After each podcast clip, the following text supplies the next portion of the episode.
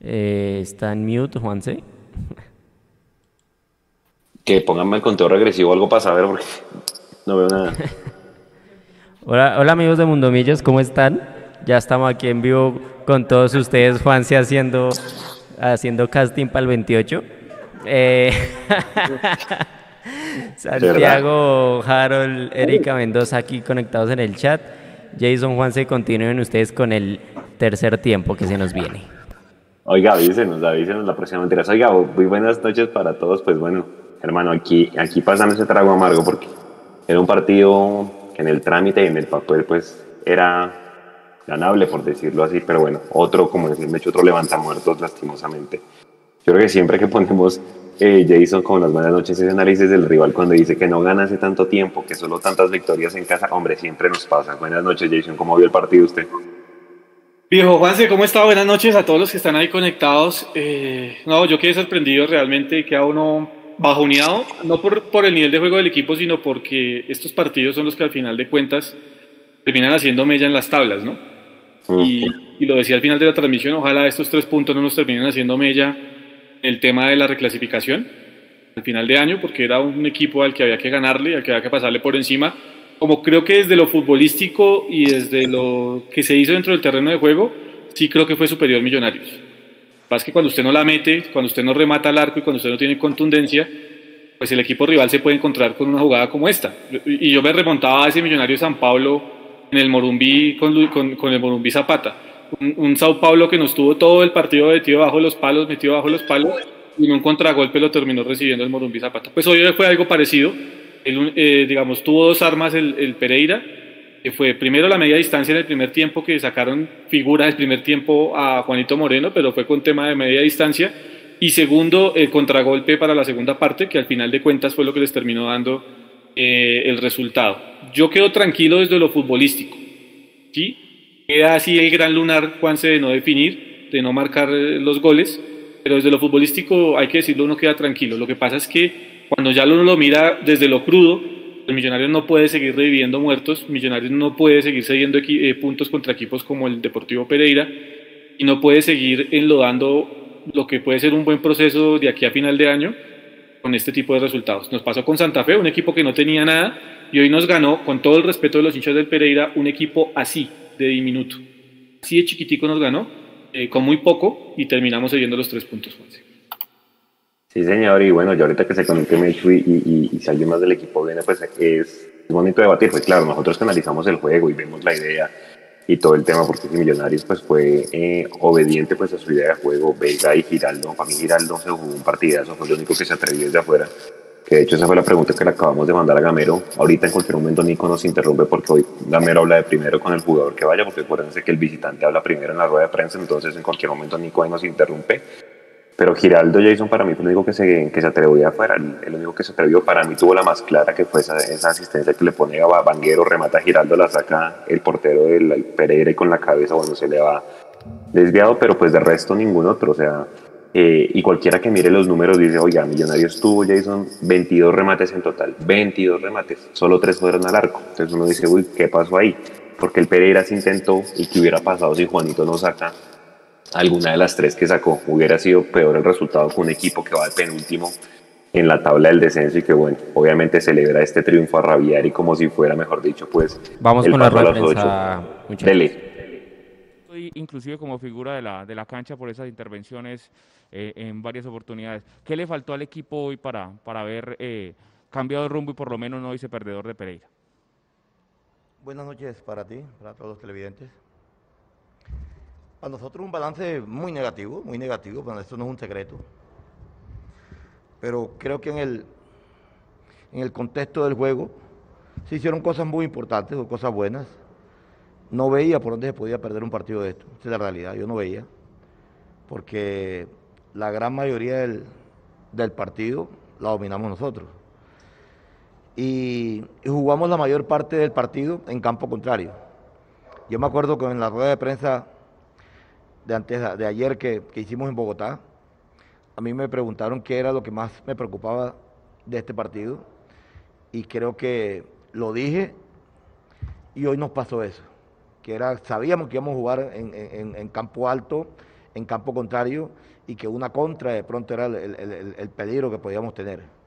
Pero yo creo que fue un partido donde Pereira también hizo su mérito, porque Pereira se defendió bien, porque nos aguantó eh, lo que nosotros queríamos hacer. No tuvimos la claridad para anotar, pero repito, son de estos partidos que uno se pregunta cómo los pierde. El fútbol es así, hoy perdimos un partido, felicitar a Pereira por estos tres puntos y nosotros seguir corrigiendo en, el camino. Eh, buenas noches a ti, buenas noches a todos los televidentes. Eh, bueno, de a poquito he ido recuperando la, confianza. Eh, ya el profe lo dijo, eh, nos vamos con un sabor amargo por, por no llevarnos los tres puntos. Sabíamos lo importante que, era ganar hoy acá. bueno, tendremos una semana bastante larga para, para trabajar en lo, en lo que es el partido de Patriotas y, bueno, trataremos de hacer lo mejor para, para sumar. Continuamos con, con Mundo Radio, Rafael Puentes, profesor Gamero. De nuevo, ante una derrota, el equipo es muy superior en la posesión. ¿Cómo analizar el resultado desde lo táctico y lo planteado para hoy en Pereira? Un abrazo para Rafa también. ¿no? Bueno, yo creo que si hay coincidencia, va a haber coincidencia de muchas personas que vieron el partido. Yo creo que el equipo, este es el partido, a mi modo de ver, con, de pronto con el primer tiempo o el partido contra Everton allá en, en Florida, me parece que este partido fue muy bien jugado. Hicimos todo, la mayoría de cosas buenas.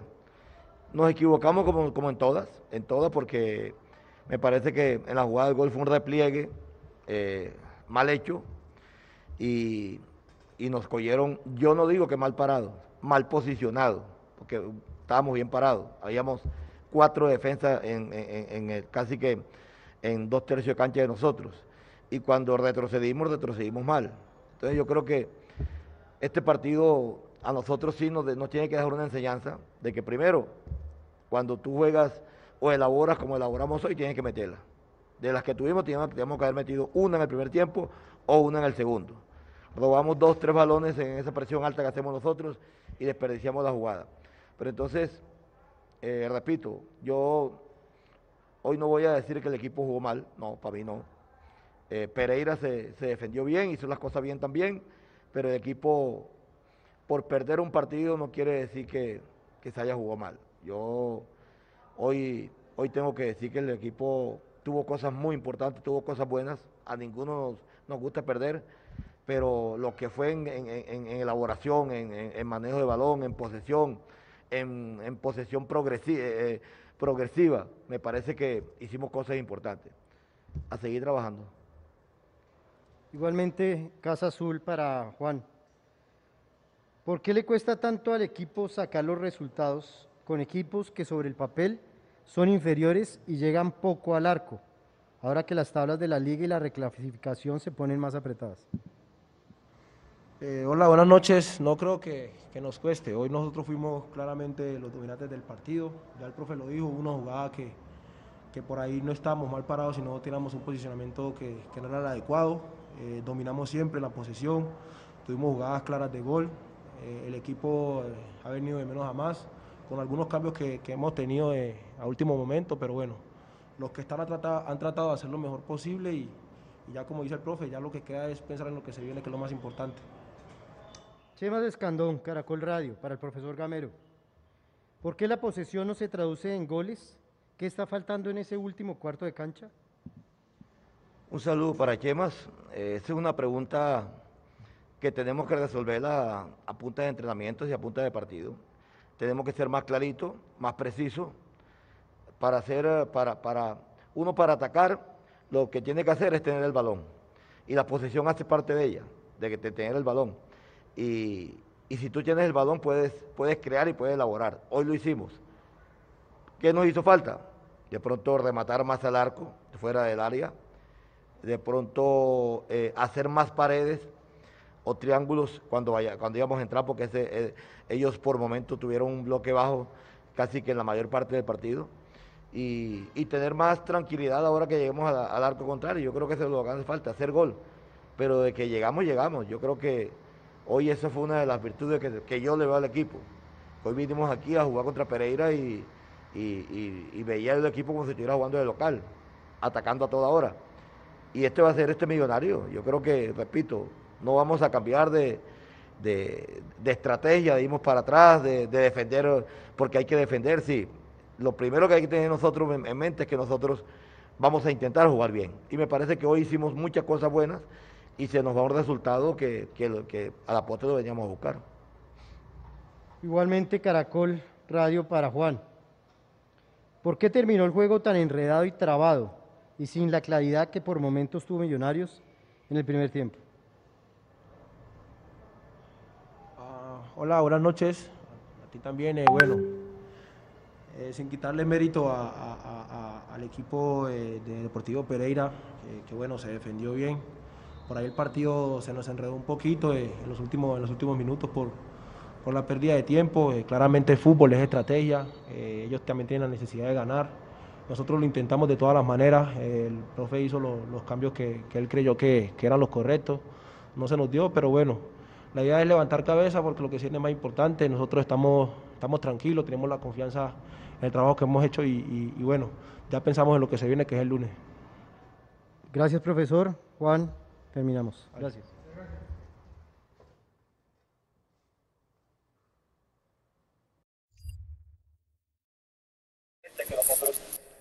Bueno, se acaba la rueda de prensa de Gamero y pues bueno, digamos que una opinión pues eh, muy similar a la nuestra. Sin embargo, pues bueno, yo me quedé con las ganas de que respondiera nuestra pregunta. Otra vez no nos leen, pero, pero Jason, creo que Pereira sí hizo lo que no hicimos nosotros, ¿no? Que fue rematar desde afuera. ¿Cómo lo vio usted ahí, el tema de remate de larga distancia de Millonarios? ¿Qué hizo falta?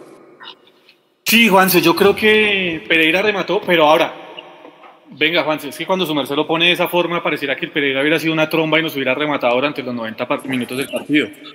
Pereira remató tres veces al arco. Y es, que es, una realidad. Como también es una realidad que Millonarios tuvo 20, ¿cuántos remates al, a, Dos. remates, pero solo tres fueron al arco. Eso también es una realidad. Eh, no sé, yo, yo, yo, estoy de acuerdo con muchas cosas de las que está diciendo Gamero en la, en la, rueda de prensa en cuanto a que Millonarios fue el equipo que puso el juego en la cancha, que puso la propuesta, que atacó, que tuvo amplitud, que tuvo circuitos de juego, triangulación de pelota, posesión, posición. Yo estoy de acuerdo con eso. Estoy incluso hasta tan de acuerdo en la explicación que da el gol que lo hablábamos antes de comenzar el tercer tiempo, Juan, sí es, usted mira cómo está parado el equipo en el momento del gol del Pereira y el equipo realmente está bien parado. O sea, está con sus cuatro defensas, eh, no están en línea, hay un quinto jugador por el otro costado, hay dos volantes que están retrocediendo pero el retroceso se hace de mala manera. Estamos mal perfilados. Está mal perfilado eh, Juan Pablo Vargas en el momento de la jugada y por eso le termina ganando la línea. Y al final, en ese mal perfilamiento de los dos centrales, pues Breiner Paz tampoco termina haciendo la cobertura para, para, para llegar a, evitar el gol del Pereira. En eso, o sea, yo creo que estoy de acuerdo con Gamero en muchas de las cosas. Lo que sí no puedo estar de acuerdo con Gamero es que diga que solo nos falta el gol. Pues viejo, es que el gol es la esencia del fútbol y, usted tiene que buscar que la esencia del fútbol dentro de su equipo esté viva de una u otra manera. Es muy bonito, a mí me gusta mucho y soy de la cuerda de Gamero, si ustedes si me quieren encasillar en algo, eh, eh, tener la pelota, tener la posición de la pelota, tener el equipo en campo rival, los laterales altos, yo comparto eso, pero eso tiene que ir acompañado de goles. Y mientras no lleguen los goles, los vamos a seguir complicando en partidos como estos que yo sigo insistiendo, ojalá no nos cueste a final de año en el tema de la reclasificación y en el tema de la clasificación. Yo siento, y para primero si quiere analizar lo colectivo, y ahorita miramos el tema individual, y pues obviamente leer a la gente, porque pues hay diferentes opiniones y pues, es, respetable. Eh, ojalá Jason este sea el partido que había que perder en el semestre. ¿sí? Yo me acuerdo mucho de ese partido, ¿se acuerda de ese partido que perdió Millos en la época de Pinto, de los 50 puntos en pasto? No el de los cuadrangulares que hace gol Román, sino el otro, que también horrible, que a Paya Macalister le termina haciendo una bicicleta y todo. Bueno, que el equipo jugó bastante, bastante mal y o yo digo, ojalá ese es el partido que haya que perder para que Millonarios trabaje y sobre todo Gamero le diga a la gente que, hombre, hay que, hay que probar esas alternativas cuando esos equipos se cierran tanto, aunque fíjense que por más que el Pereira se cerró, Millonarios llegó, o sea, a mí me encantó además del partido de, de Giraldo, me gustó mucho Ruiz, es de los mejores partidos que yo le he visto a Daniel Ruiz. Por el contrario, Mojica, vea que no lo vi tan bien, ¿usted cómo ve a Mojica? No, yo a Mojica lo vi quedado hoy, como también ve quedado a Daniel Ruiz. ¿Sí? Porque es que Daniel Ruiz en el primer tiempo, si usted lo mira, Juanse, un jugador que no le aportó a Millonarios en ataque, salvo los últimos 10 minutos. Pero siempre que Daniel Ruiz recibió la pelota en el primer tiempo y cuando usted tenga la posibilidad de repetir el partido se va a dar cuenta, eh, jugó hacia los costados, bueno, hacia el centro de la cancha, eh, lateralizando el juego o siempre jugó hacia atrás. Seguramente si usted va a, se va a las estadísticas va a encontrar que Daniel Ruiz una precisión en los pases, no sé, del 80 y pico por ciento, seguramente eso es lo que va a aparecer, pero hay que mirar es hacia dónde hizo los pases Daniel Ruiz, porque no fueron pases para romper las líneas del Deportivo Pereira, no fueron pases para darle volumen de ataque a Millonarios y yo creo que sí quedó muy en deuda hoy Daniel Ruiz. Y queda en deuda porque está jugando por perfil cambiado, que es una de las situaciones que se le presenta. Eh, yo, yo, soy yo soy un convencido de que lo está poniendo ahí ante la ausencia de Emerson, pero más que por la ausencia de Emerson como un revulsivo para buscar una variante en ataque que es la media distancia. Y Daniel Ruiz no se está atreviendo a rematar de media distancia. Cuando no se atreve a rematar de media distancia, Juanse, pues obviamente él con perfil cambiado no tiene la misma profundidad y la misma certeza para ir a ganar la línea de fondo como lo hace por su perfil por el costado izquierdo. Creo que eso es una de las, de las dudas que tuvo hoy Millonarios en el terreno de juego y ya usted referenciaba lo de Mojica, pues sí, lo de Mojica definitivamente hoy no fue el partido de Harrison, un partido en donde se vio completamente apagado, no, no fue en, ningún momento eh, desequilibrante y, e influyente en el transcurso del compromiso y sí quedó en mucha deuda Juanse Harrison Mojica hoy para Millonarios. Ahora, el tema, Jason, de los cambios, yo siento que llegaron tarde desde mi parecer. Usted, el tema que es de los cambios, como lo vio, y pues bueno, Gamero con la suya, no siempre el minuto 88 son dos cambios fijos y en uno de esos siempre está Jaer. O sea, ya es cantado. Si usted mira los anteriores partidos, ganemos, perdamos, empatamos, siempre es así. ¿No le parece que los cambios de pronto se demoraron? Y bastante, Juanse. Bastante porque es que cuando usted mira, primero el estado de la cancha, no era un estado de la cancha malo ni nada por el estilo, pero sí se notaba que la, la grama estaba un poco blanda, que estaba un poco pesada eh, sobre todo por el costado donde estuvo Daniel en el primer tiempo, por el costado de, Occidental, creo que ese es el del Hernán Ramírez, y el desgaste que tuvo que hacer eh, Daniel Ruiz en el primer tiempo por ese, por ese malestar que tenía en la cancha, seguramente le terminó pasando factura de cara al segundo tiempo, y yo a Daniel Ruiz ya lo veía sin tanque, Juanse, desde el minuto 60. Desde el minuto 60 ya Daniel Ruiz no tenía el mismo cambio de ritmo, no, no luchaba las pelotas de la misma manera que lo hacía en el primer tiempo, y por el otro lado estaba Harrison Mojica, que no era que estuviera gastado físicamente, sino que simplemente no estaba en su noche y no tenía hoy para jugar el partido más minutos de los que, de los que cuando ya dijimos hay que tener un revulsivo en la mitad de la cancha. demoró en los revulsivos eh, Gamero y creo que esa demora en los, en los cambios y los revulsivos le terminó pasando la factura porque inmediatamente llega el gol del Pereira, cuando lo vimos en la transmisión, inmediatamente llega el gol del Pereira y ya el equipo fue un, un mar de, de nervios y, entró en, no sé, en un enredo tremendo, en un laberinto donde no se pudo salir. Después del gol del Pereira tuvo una clara para empatar el partido, no se dio esa y cuando ya no se dio esa, el Millonarios entró eh, en otra tónica y es lo que preocupa, porque en los últimos 12, 15 minutos Millonarios sí terminó jugando a cualquier cosa, menos a lo que juega el Millonarios de Gamero, que eso también hay que decirlo, ¿no? Entonces hay que también entender que eh, la lógica de tener una idea de juego y un, y un, y un plan eh, piloto pues para jugar al fútbol, eh, hay que mantenerla siempre, independientemente de cómo sean las situaciones, salvo pues en un partido mata-mata donde pues usted tiene que quemar las papas, pero cuando es una liga, cuando es un torneo largo, yo sí que soy convencido de que la idea hay que mantenerla hasta, el último minuto y eso no lo hizo Millonarios hoy tampoco. y, y, ya, señor. Antes de que continúen, recordarles a todos los que están ahí eh, que, pueden enviar sus audios, aquí está, 317-333-0651, envíen sus audios, su análisis del partido para escucharlos aquí en vivo y que Juanse y Jason también charlen con ustedes. Eh, ya veremos si se conecta alguien más del equipo.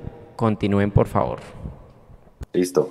Y, y Jason, ya para terminar esta parte colectiva, obviamente ya con el periódico el lunes después de haber visto el partido, si usted dependiera, semana larga, porque son semanas largas lo que se viene acá, eh, ¿qué cambiaría? O sea, ¿qué tiene que cambiar Millonarios con lo que mostró hoy? Dos, tres cosas puntuales que tiene que cambiar Millonarios en lo colectivo. Más allá de que seguramente pues dentro de ocho días no va a estar Vargas, ya irá Murillo con Paz como pareja de, centrales. Yo espero que si Emerson no es titular, por lo menos ya le den algunos minutos porque ya, ya vuelve a trabajar con el equipo el día lunes. Entonces pues ya veremos diferentes cosas dentro de ocho días con Patriotas, que se esperaría porque a Patriotas le gana a todo el mundo, ¿no? Ahora pues no falta que también revivamos al muerto de Patriotas, esperaría que no. Ya realmente creo que ese es el partido donde ya tiene que ser de aquí en adelante los puntos que hablábamos en el live de entre semana, ¿no? Pero si usted, de usted dependiera, ¿qué cambiaría? ¿Qué dos, tres cosas puntuales cambiaría en el equipo?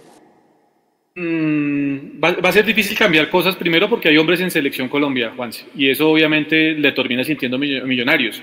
Que a veces se nos olvida también y nos quedamos solo con el resultado, ¿no? Y hoy desde desde el, desde el colectivo hizo falta una pieza clave o dos piezas muy claves como Ginás y como Andrés Felipe Román. Lo de Ginás creo que se suplió de buena manera porque a mí en lo personal creo que no fue el partido brillante, no fue eh, Beckenbauer, pues, pero yo creo que Breiner Paz cumplió con el partido. Creo que en términos generales sacó a flote el partido. Tuvo una, tuvo una que le sacaron de la raya, inclusive, ¿se acuerda? Yo creo que en términos generales Breiner Paz cumplió y sacó a flote el partido. Pero lo que sí se siente mucho es la ausencia de Andrés Felipe Román.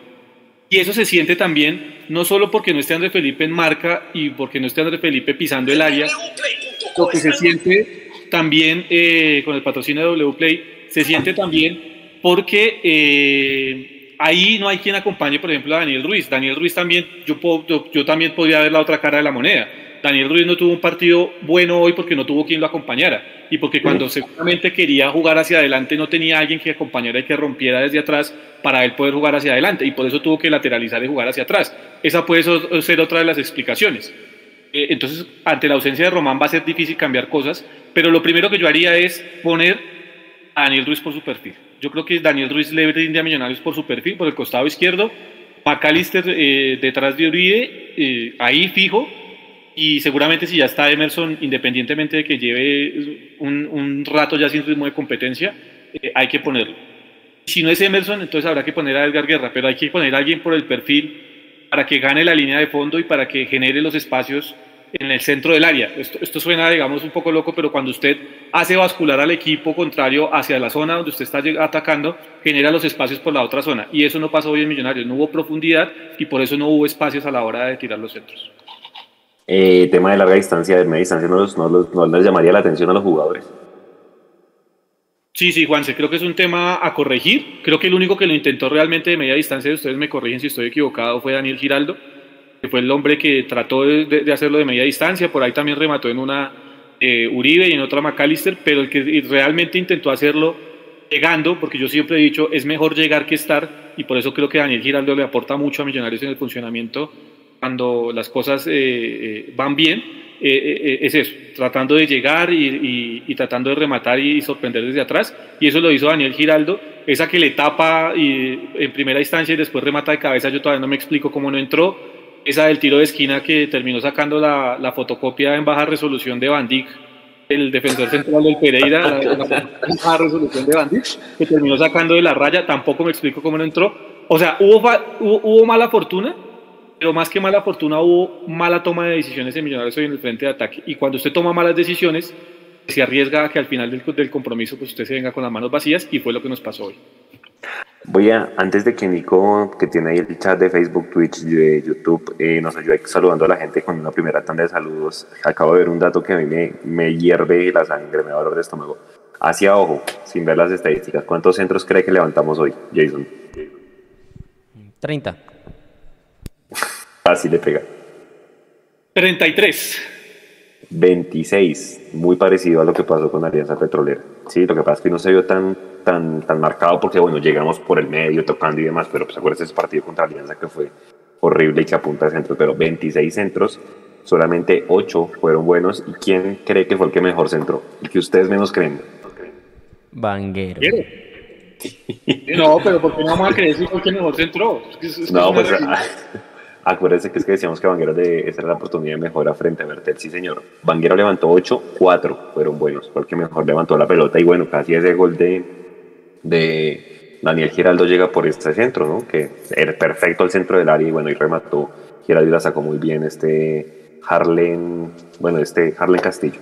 Harrison Mojica levantó siete, solo dos buenos, y Perlaza cinco, solamente uno bueno. Nico, si quiero una primera tandita de saludos ahí a la gente rápidamente de lo que escribe. Bueno, ya, ya empiezan a llegar audios, ya, ya los vamos a poner. Nicolás Acevedo, eh, y, cuando recuperaron el balón en la salida de Pereira en superioridad y no definen. Sí, Millonarios tuvo un par de jugadas que iban en superioridad numérica y, no decidieron bien, sobre todo Fernando Uribe, que fue el que no decidió bien en esas jugadas. Bueno, Nicolás Acevedo ya. Cuervo está en, en, en YouTube, Laureano Santis Ya Millonarios le llaman el levantamuertos. Soy del Milan aquí conectado. Natalia Martínez aquí activa en el chat. Hay una donación, Nico, de Mauricio Rodríguez, para que la lea. Ay, ¿Dónde? ¿Dónde? Aquí está Mauricio Rodríguez, super chat. Muchísimas gracias Mauricio, estas donaciones nos ayudan bastante a seguir rompiéndola y más ahorita que vamos a volver al estadio, vamos a necesitar más de ustedes, ya, ya van a ver por qué. Eh, y dice, ay, pero que se me perdió, aquí está, super chat. Se jugó bien en gran parte del partido al momento del gol, éramos muy superiores. Eh, Uribe está pasando por un bache y Mojica le está, le está pesando la 10. Saludos. Bien? Felipe Rojas, ¿de qué sirve jugar bien todo el campeonato y lo perdemos? Eduardo Murcia, Alex Figueroa, Javier China, muchas gracias por estar aquí conectados todos. Eh, Juanse, Jason. Listo.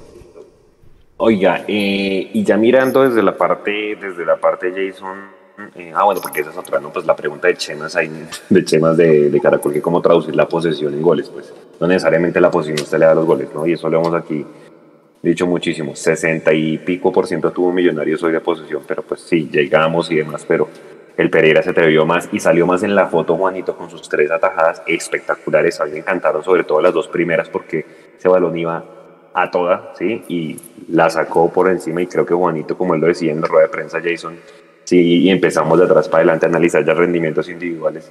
Eh, le fue bien. Yo, Juanito, ya veo que el, el, Juanito de hoy ya está recobrando su nivel. Creo que seguro, no se complicó. Me, me, gustó las intervenciones que tuvo y pasó hasta el arquero, ¿no? Sí, sí, y ya, ya va teniendo continuidad, Juan. Es el arquero, sobre todo el arquero, de los que más necesita continuidad. Y Juanito no la había venido teniendo. Ha tenido esos minutos en la Florida y le tocó otra vez la responsabilidad de ser titular con Millonarios. Y para mí ha respondido en los partidos que le ha tocado ser titular creo que no ha tenido nada que ver en el tema de los goles. Eh, eh, bueno, salvo aquel desvío que yo, del cual yo hablaba, que discutíamos en algún momento. Pero en términos generales, Juanito ha venido respondiendo, se va a equivocar, yo lo sigo insistiendo, se va a equivocar, porque se equivocan los arqueros de experiencia, ahora no se va a equivocar Juan con 20, 21 años que tiene. Es un jugador que todavía, un arquero que todavía está en formación y que le va a seguir eh, aportando mucho a Millonarios desde, eh, desde, desde lo individual y desde lo colectivo, porque así no lo crean muchos, Juan es un jugador demasiado influyente en el grupo de Millonarios. Que esa influencia que tiene eh, se ve muchas veces en los partidos y hay que irlo llevando con calma. Yo creo que, mmm, no sé, creo que hasta está contando con suerte. Porque uno lee los comentarios y creo que está contando hasta con suerte. Porque ahora parece que el chivo expiatorio del hincha de Millonarios o de algunos hinchas de Millonarios no es Juan Moreno, sino es Breiner Paz. Porque hoy se volvieron a meter con Breiner Paz. Entonces, yo creo que las cosas hay que medirlas con tranquilidad. Eh, podemos hacer, si quieren, no sé cuántos puntos se disputan. Se disputan 60 puntos, creo, en, en, en, estas primeras 20 fechas. Millonarios podría hacer los 60 puntos y al final del año no ser campeón.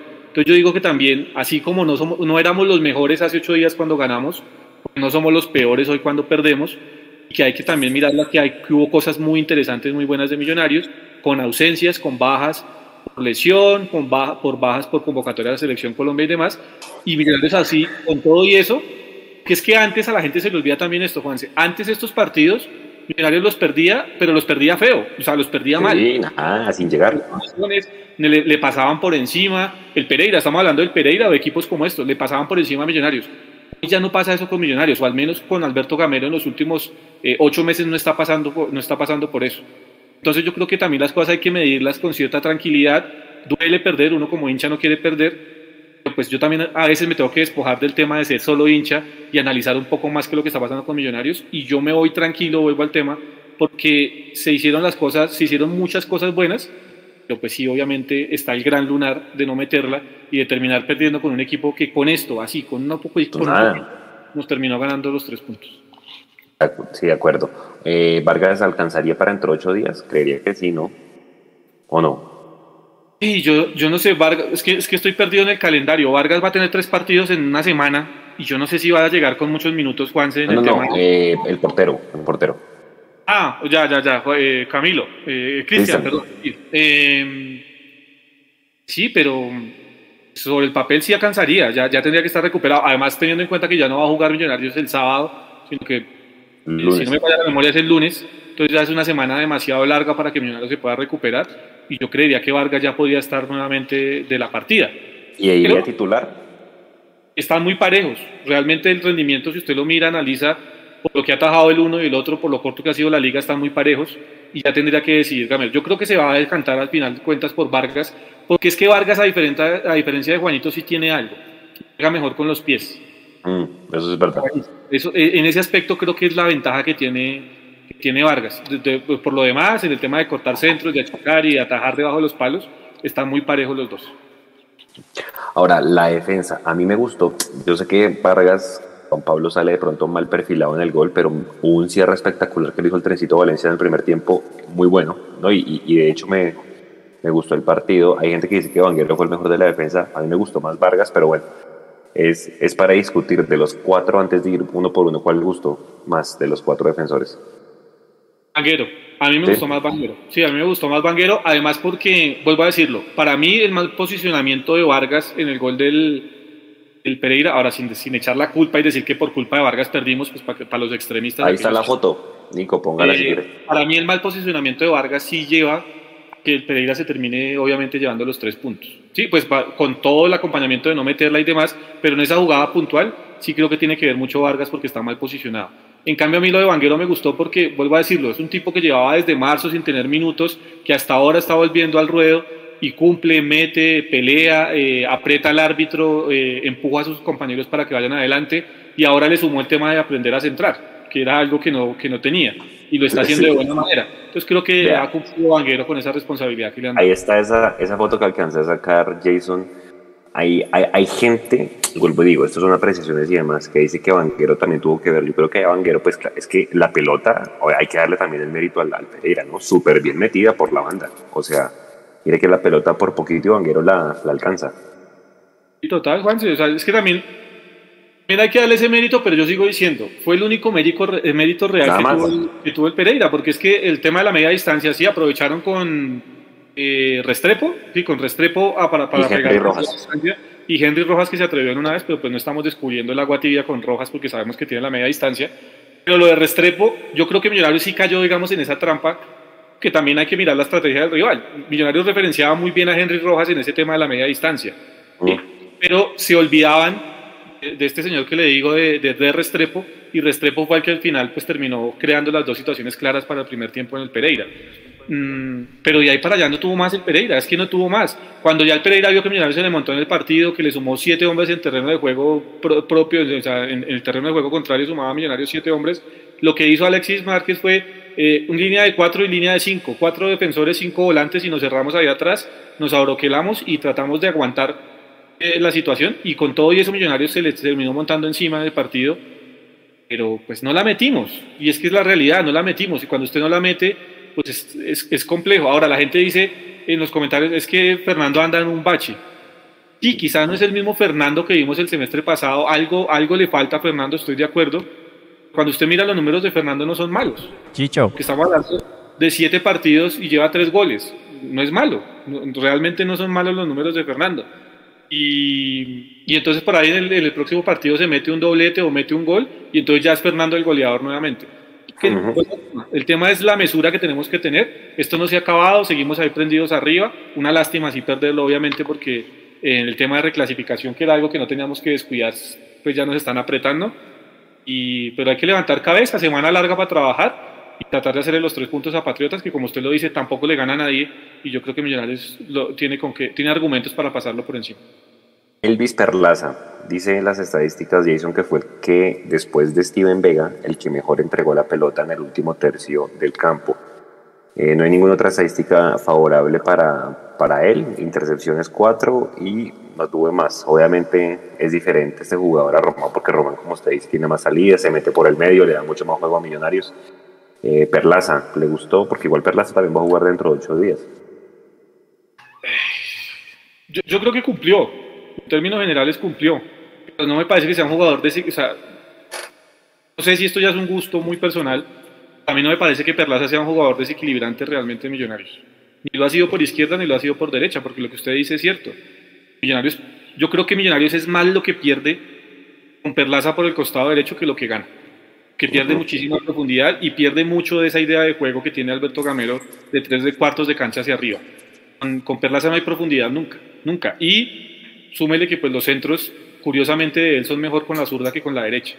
Cosas que no me explica, ¿no? Pero pues así sucede. Vanguero ya decíamos que fue el que mejor centró, eh, tres entradas buenas de cuatro, ¿no? Le fue bien a mi Vanguero, pues me gustó, eh, le sacaron amarilla.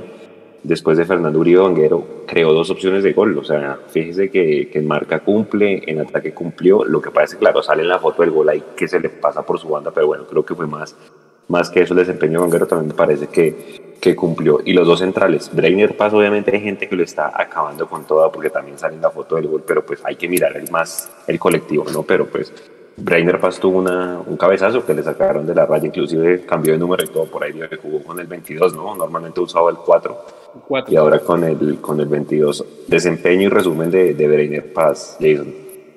Yo ya lo dije, Juanse, yo creo que sacó el partido a flote y creo que cumplió. Hizo buenas coberturas. Eh, cuando, cuando Elvis Perlaza no, no llegó, porque es que además Elvis es lento, eso no nos olvidemos también de que es lento, le hizo buenas coberturas a Perlaza, le hizo buenas co coberturas en algunos momentos también a Vargas por ese mal posicionamiento que, que, está teniendo Vargas en los últimos partidos y le tuvo que ir a hacer eh, coberturas y las hizo de buena forma. En el juego aéreo, lo poquito que le exigieron creo que estuvo acertado. En el hombre a hombre con Valencia creo que eh, lo borró completamente al punto que a Valencia lo tuvieron que sacar, obviamente acompañado de Vargas por ahí solo tuvo un error en la salida, que tuvo que cometer la falta y se ganó la tarjeta amarilla, pero por lo demás, yo creo que sacó a flote el partido. Ahora, lo sacó a flote también, hay que decirlo, porque tuvo un buen comportamiento, pero también porque no tuvo un equipo que atacara demasiado y que lo exigiera demasiado, ¿no? Eso también hay que decirlo, como para, para decir las dos cosas y para que no digan eh, que uno solo mira una parte. Eh, hay alguien que decía ahí en el, en el chat, Juanse, eh, ¿cómo, no, que, ¿cómo podía decir yo que estábamos tranquilos perdiendo con un equipo como el Pereira? Uno no queda tranquilo pero sí, o sea, queda uno tranquilo desde la idea de juego, porque la idea de juego se sostuvo y, lo, reafirmo. Contra estos mismos equipos millonarios se pegaban las embolatadas tremendas antes. Hoy, por lo menos, desde la idea de juego, Millonarios eh, impone condiciones y sale a proponer. Eso queda uno tranquilo, porque es el Millonarios que uno quiere ver. Ya después se puede ganar, perder o empatar. Eh, sí queda uno muy intranquilo, porque, pues, obviamente, vuelvo a insistirlo, un equipo con esto nos terminó sacando los tres puntos, que fue lo mismo que nos pasó con Santa Fe un equipo que no tenía absolutamente nada y nos terminó sacando los tres puntos. Son cosas que hay que revisar y que hay que mejorar. A Vargas le caen es por el tema del amarillo porque salió en el gol por el creo Yo estoy mirando los números, disputó siete duelos, ganó seis, o sea, perdió solamente un duelo que creo que fue el del, el del, el del gol que sí, que es el del gol, pero no cumplió, o sea, entregó bien la pelota, hizo buenos relevos, tuvo un cabezazo que pudo traer el empate y demás, pero bueno, también va a jugar dentro de ocho días para que la gente que la carga contra él pues también lo tenga claro, ¿no? Porque pues va a jugar seguramente con Murillo. Yo pensaba realmente que iba a ir Murillo y Vargas, pero bueno, seguramente Gamero no quiso poner dos, dos centrales zurdos y también pues por darle también la, la confianza a Brenner Paz. Nico, hay audios y ya venimos con el tema de los, de los volantes. Buenas noches para toda la mesa de trabajo. Eh, a mí me parece que todos esos hinchas que en todas las transmisiones de Mundomillos viven, que falta, que falta. Sí, es evidente que falta, pero es que tenemos que hablar de lo que tenemos ahorita, con lo que estamos jugando. Acá no podemos hacer cuentas qué es lo que nos hace falta porque ya no la jugamos así. Que hay culpables, que eso es al final del torneo. O sea, exijamos así como exigimos la contratación de, Uribe y la hicieron, eso se tiene que hacer para el otro torneo. Ya aprendimos. En este semestre tenemos que jugárnosla toda y enviarle toda la energía a todos los jugadores Vea Juanito, muy criticado y todo, hoy se fue soltando, se fue soltando y mostró cosas interesantes. Eh, y así en todo, yo, yo pienso que el primer cambio que tenía que haber hecho era por eh, sacar a Mojica, meter a Guerra, cambiar de lado a, Ruiz para que Ruiz quedara por, por el perfil de él y dejar a Guerra por derecha. Ese era mi primer cambio. De acuerdo. Clarito. Clarito, clarito. Tal cual. Estaba clarito eh, el hincha, cortita y Estoy de acuerdo con el oyente. Y por dos. Aquí, opinión desde Nueva Zelanda. Uy, de días allá.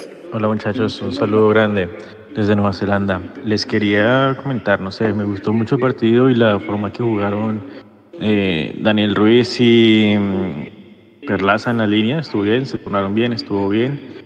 Pero pues bueno, realmente creo que el llamado también para este tipo de partidos es para ver la reacción de Gamero cuando ya no hay nada más que hacer. Porque pues manda a todos a la guerra, pero lo mismo pasó en la final cuando jugamos contra el Tolima, que en algún momento pues se perdió el libreto y fueron 20 minutos de que mandó a Mojica en ese momento, que pues no había jugado durante toda la temporada y pues a quemarlo allá. Entonces, es verdad que pues tocaría pensar un poquito más en esas variantes, tocaría pensar mucho más también en, en, cómo solucionar realmente en esos momentos, cómo pensar el partido para esos momentos cuando ya está todo, todo sentenciado o, o, o cómo, cómo, cómo realmente eh, solucionar esos, esos, momentos de tensión. Y segundo, pues mirar la parte de arriba, o sea, el balón llega hasta la, falta lo último en los tres cuartos de cancha. No, Uribe no está haciendo goles desafortunadamente, lo queremos todo, pero pues hay otra opción. ¿Qué tal poner a Jade? ¿Qué tal poner a, al mismo Caballo Márquez? Resistido y todo, pero pues bueno, o sea, también es cierto que el pobre en 10 minutos no puede hacer mucho, ¿no? Y también pues llega con todo el ímpetu, todas las ganas, pero pues entonces no va a tener mucho. Esto, pues, pues darle un partido entero, darle algo para que realmente se tenga algo para con que juzgarlo. No sé, lo dejo ahí. Saludos muchachos. Gracias, gracias. Y cerramos con este audio Hola Mundo Millos, me llamo Octavio. Eh, hace ocho días pregunté qué, qué, hubiese pasado si Vanguero hubiese tenido las mismas oportunidades que Reiner Paz y Caballo Márquez. Hoy a mí me pareció que Vanguero lo hizo bien. Eh, el gol llegó por su lado, pero no puedo decir que fue la culpa de él, no. Eh, fue una virtud del Pereira. Les pregunto a ustedes qué les pareció Vanguero. Y lo mismo, si ya en dos partidos este partido lo jugó bien, ¿cómo hubiese sido si hubiese tenido más oportunidades? Yo creo que fue el tercero y, y ya va a estar mucho mejor.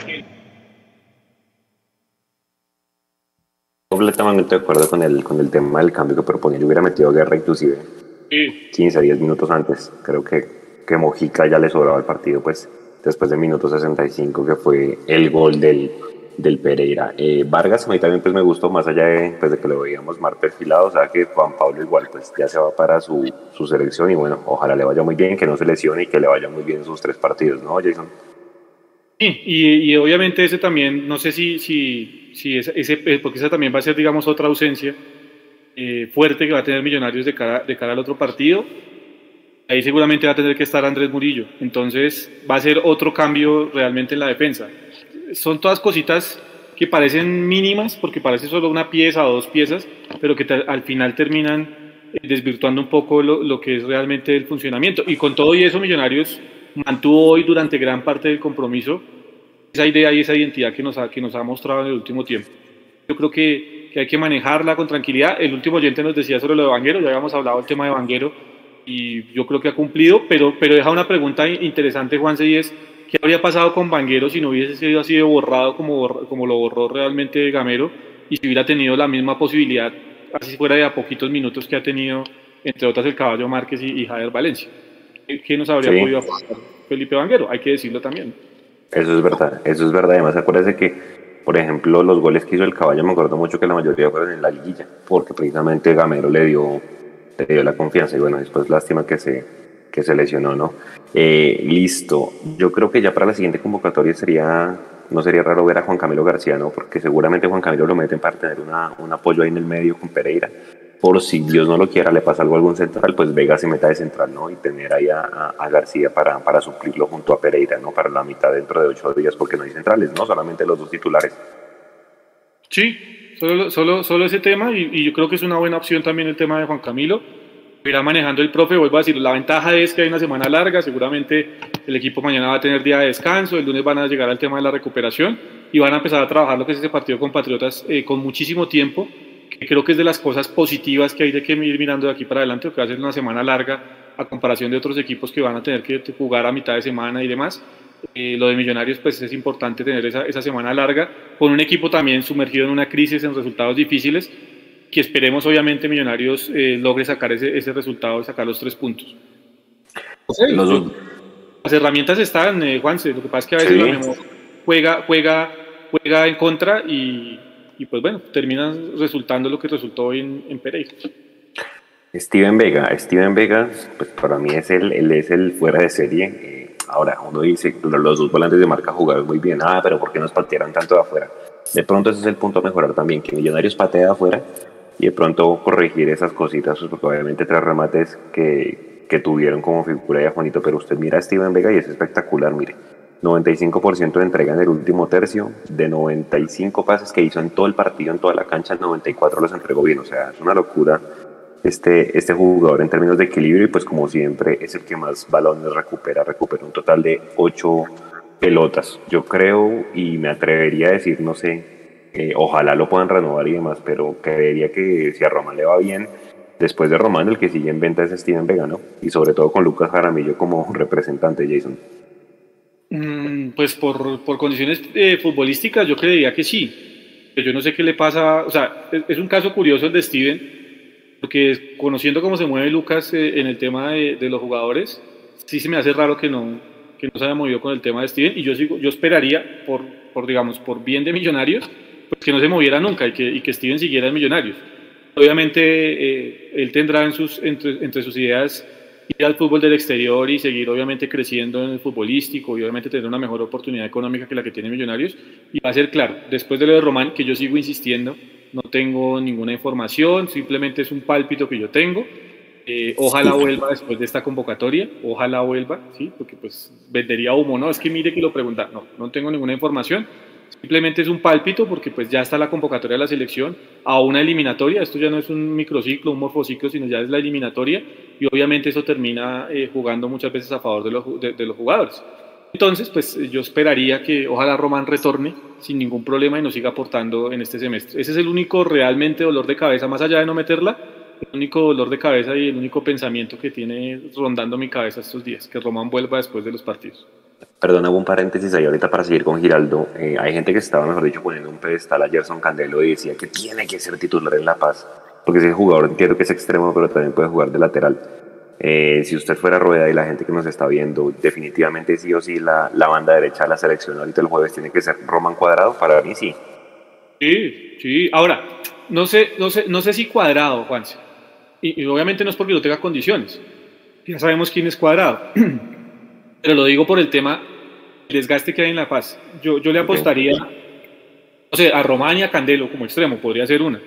O, o mirar Román y, el otro y el, el, el, que era nacional.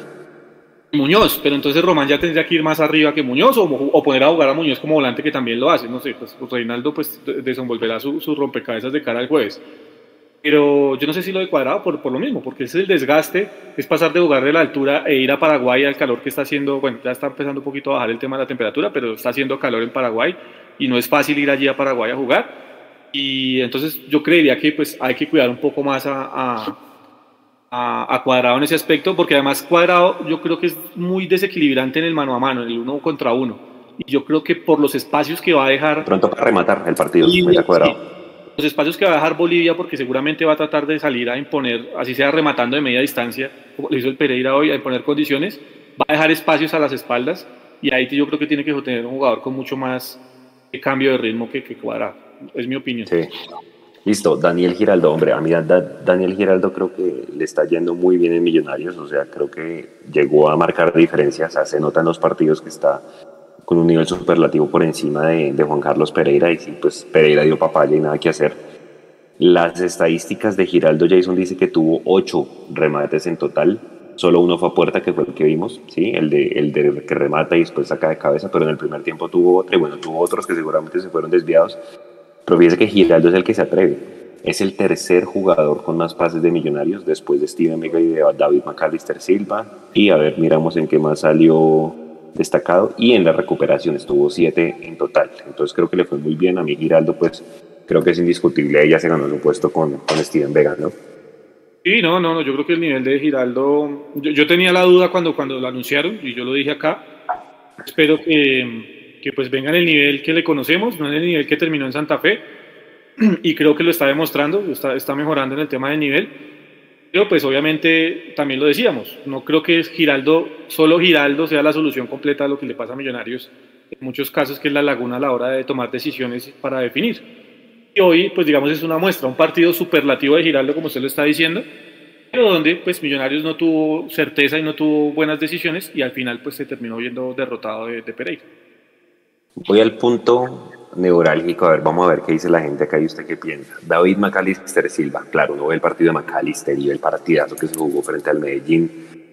mucha gente decía, venga, McAllister inclusive pudiese dar una mano en la paz para tener el bal, para hacer la pausa y demás. Hoy, hoy sentí que generó, no tanto como hace ocho días, ¿sí? Eh, tuvo una cantidad de pases importante. De pronto fue que en Pereira ya sabían que McAllister era el hombre a referenciar Jason, pero sentí lo, lo sentí muy peleón. Creo que se fue con amarilla, no, no sé, pero no, no sé si fue una de los amonestados, pero sí lo vi peleando bastante, con toda razón, pues porque obviamente le alegó al árbitro jugadas que tiros de esquina que no pitó, eh, faltas que no pitó, etcétera, etcétera. Pero no sé usted cómo vio a Silva hoy, porque de pronto, claro, ahí entra el debate otra vez. Macal Millos es Macalista dependiente, Nico. Juanse, es que al final el Pereira estaba jugando muy sucio. A pegar, muy sucio y ya tenían sacado de casillas a, a McAllister. Salió eh, golpeando, eh, buscando peleas donde no habían. Eh, entonces ya McAllister estaba, estaba pero a, para que McAllister se, se, ponga bravo es porque ya se, se salió el partido. Sí, pero no, yo no lo veía bravo, lo veía como indignado, como impotente a, a esa situación. Pero también hay que darle manejo a eso, Nico, porque pues rivales como esos van a haber muchos. Y, es lo que estamos hablando del fútbol colombiano. Ponga eso a nivel internacional, el panorama internacional con los paraguayos o los uruguayos. Sí. o, o, y súmele a los argentinos si quiere también. Entonces, eso va a pasar siempre y cuando el equipo eh, rival se vea primero inferior, porque yo creo que el Pereira fue inteligente en ese aspecto, se sintió inferior y sintiéndose inferior, pues lo que hizo fue replegarse de la mejor manera posible. A partir de ahí, pues construyeron el resultado. Entonces, sintiéndose inferiores, sintiéndose que estaban siendo sobrepasados, con el gran premio, porque es que no fueron tres puntos para el Pereira, sino fue una dosis de vida, como lo decía Mecho, impresionante, eh, porque hoy con ese resultado están a cuatro puntos del Huila, con todo y que el Huila está ganando, entonces ya le, sacaron cuatro puntos al Huila en el tema del descenso, para ellos era un, resultado vital, entonces pues ellos van a poner todas las armas necesarias, nos guste o no nos guste, pero que pues de un modo u otro tienen cierta validez en el fútbol, la sacaron a flote, el Millonarios es un equipo con más experiencia y debió haber tenido el revulsivo pues, para salir de ese bache y no, y no lo encontró. Eh, y el otro, pues bueno, Mojica ya vimos que no. ¿Qué le pasa a Mojica, Jason? Yo no sé si es que no encuentra las sociedades o referencias. Mojica intenta por la banda, intenta por la mitad, pero hay partidos como estos en los que no se le da, ¿no? Así como en el clásico, borrado totalmente. Pero Juan, si es que si usted mira a todos los jugadores del corte, y esto pues obviamente no es sacando, eh, no sé, la, la, ambulancia pues para defender a, o sacando el bus, atrasando el bus para defender a Mojica a diestra y siniestra, pero pues es las, o sea, es lo más normal que pasa con estos jugadores en el fútbol colombiano, sobre todo en el fútbol colombiano. Vayamos a casos puntuales del fútbol colombiano. Sí. Mojica, eh, Santiago Montoya, mmm, Ricaurte cuando jugaba en el Medellín era así, un gran jugador, pero también tenía sus lagunas. Ese tipo de jugadores con ese talento son laguneros. Es una realidad. Y, y contra eso también, pues, ¿qué se puede hacer? Nada, porque esas son las características de los jugadores y desafortunadamente tienen partidos buenos y malos, como todos tenemos días buenos y malos en el fútbol. Y eso le pasa a Mojica. Ahora, no es el jugador ascendental que uno dijera, no, es que este es el Gabriel Fernández el que nos va. No, obviamente sabemos que no es así. Es que esta es la realidad de lo que tenemos. Se fue Chicho Arango, que era alguien fuera de serie. Hizo gol, ¿no? Sí, hizo gol, gol, gol de penalti. Se fue Chicho Arango, que era alguien de serie. Sí, listo. Hay que buscar el revulsivo pero no se le puede dar toda la carga a Mojica porque es que es el colectivo. No podemos depender solo de que Mojica reemplace al Chicho Arango, porque si no, entonces no vamos para ningún Pereira. De hecho, hoy no, hoy no fuimos a ningún Pereira. Oiga, y, Daniel Ruiz, Daniel Ruiz me gustó mucho esos ocho días. Bueno, hoy de alguna manera, igual las estadísticas, claro, usted me hizo una hora de estadísticas y le fue bien siete recuperaciones, el segundo más recuperado con Giraldo. Pero sí, claro, no Daniel Ruiz, no sé si es que de pronto cambiándolo de perfil puede que nos dé más. Por ejemplo, esa jugada, Jason, que hubo un tiro libre al borde del área, yo pensé que lo iba a patear o Ruiz o el mismo Perlaza, ¿sí? Pero pues el tiro libre, ese tipo de oportunidades en esos partidos tan cerrados, toca aprovecharlos. Creo que ahí faltó como malicia, que se hablara más. Juan Pablo Vargas pues la mandó por encima, no es un especialista, pero creo que se pudiera haber aprovechado esa jugada mejor, ¿no? Y el tema de la pelota quieta es otro de los aspectos, Juanse, que tiene que mejorar mucho Millonarios. El tema de los tiros de esquina, por ejemplo, es raro que hagamos un gol de tiro de esquina. Eh, y cuando hay tiros de esquina, porque esto también hace parte de la pelota quieta, en dónde están posicionados los jugadores de Millonarios para recibir los rebotes, que ese es otro gran déficit que tiene Millonarios. Y este tema de los tiros libres directos, sobre todo cerca del arco. Que es que es un tiro libre directo, donde tiene usted jugadores con muy buen pie como Giraldo. Si usted quiere, ponga Giraldo, que Giraldo también le pega fuerte desde ahí pero para mí tiene mucho más marcado el arco que Juan Pablo Vargas. también tiene pues obviamente a, Daniel Ruiz o al mismo Maca para ponerla por el palo del arquero. No sé, había, había digamos situaciones para pegarle. Pero nosotros decimos esto y va el otro, el otro partido que venga a jugar Vargas con Millonarios y nos mete un gol de tiro libre y nos deja todos callados, porque esto es así. Pero obviamente, desde mi punto de vista, está Mojica, está Daniel Ruiz, está McAllister, está el mismo Giraldo. Hay jugadores por encima de Vargas para pegarle a los tiros libres. Creo que sí se desperdicia también esa posibilidad. Vea, hagamos un paréntesis acá para aprovechar que Nico nos puso la tabla Jason. El Envigado se montó, ¿no? Le ganó aquí a hoy. El Envigado tiene tres puntos más que nosotros, entonces pues ya dependemos de que no gane Jason el Bucaramanga ni gane el mismo Jaguares, porque Jaguares gana y queda con 14 puntos. Entonces, para mantenernos ahí en el tercer lugar, pues dependemos de que ni Bucaramanga ni Jaguares ganen el día de mañana. Yo también estoy confiado de que pues vamos a pasar. Obviamente pues Nacional es el que va a cabalgar en este momento, el que, el que no ha perdido y demás, pero bueno, eh, esos son, hoy es la fecha 7, entonces todavía quedan bastantes partidos, quedan 13 partidos. Eh, y sobre todo lo que veíamos en el live del jueves, ¿no? Que toca ganarlo más la mayor cantidad de puntos entre septiembre y octubre para no tener ese remate difícil que se viene en noviembre.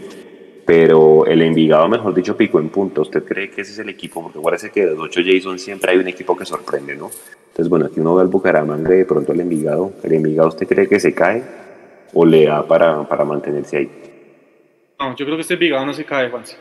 No. Envigado está sólido. Sabe que este es un equipo sólido, es un equipo interesante que le gusta jugar bien con la pelota. Yo creo que no se cae.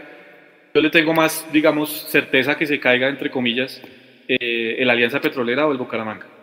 De hecho, la Alianza ya ha venido dando como tupitos. Sí, no, y el mismo Bucaramanga creo que perdió con Santa Fe ahorita, pues a mitad de. Entonces, yo creo que tiene más. Este Envigado lo veo sólido. Ahora, es un plantel demasiado joven esa juventud pues obviamente también le puede jugar en contra porque llega el bache, llega un partido mal perdido, una tarde que pierdan 3-0, 4-0 por goleada y ahí se puede caer el equipo, pero yo realmente veo muy sólido al equipo de, Suárez. Bueno, y vamos al, último jugador para analizar, porque es que los cambios, hombre, pues no sé, ninguno de los cambios surtió efecto para mí. Los hizo muy tarde. Pues, antes de eso, yo le iba a pedir un favor personal. Señor. A mí, por favor, no me voy a poner de nuevo esas tablitas de que cuántos puntos tenemos que hacer en, en, septiembre y en octubre, porque decimos eso y siempre después viene el más resultado. Entonces, yo te voy a pedir el favor personal, no me ponga a hacer esas tablitas porque ya está dicho, no le pego a nada. bueno, esperemos a ver por lo menos a ver en septiembre cómo nos va. Oiga, eh, Fernando Uribe, Jason. También hay gente que dice que Fernando Uribe no la toca, pero pues pasa lo mismo. Hace dos goles y entonces Fernando Uribe otra vez. Eh, puede que el Chicho sí le abra más espacios y pues eso es, tal cual. Yo de pronto me, cuando puse el dato de, venga, ¿quién asistió a Uribe? Pues el Chicho solamente le puso un balón, pero claro, no solamente las estadísticas, sino el espacio que le abre. Pero Uribe, a ver, Uribe, ¿cuántas tuvo y claras? Muy poquitas, ¿no? Eh, ¿Y qué dice la gente? ¿Qué piensa de, Fernando Uribe ahorita para que Nico nos ayude con una segunda tanda de, de saludos? ¿Qué dice la gente de Uribe? ¿Ustedes qué dicen?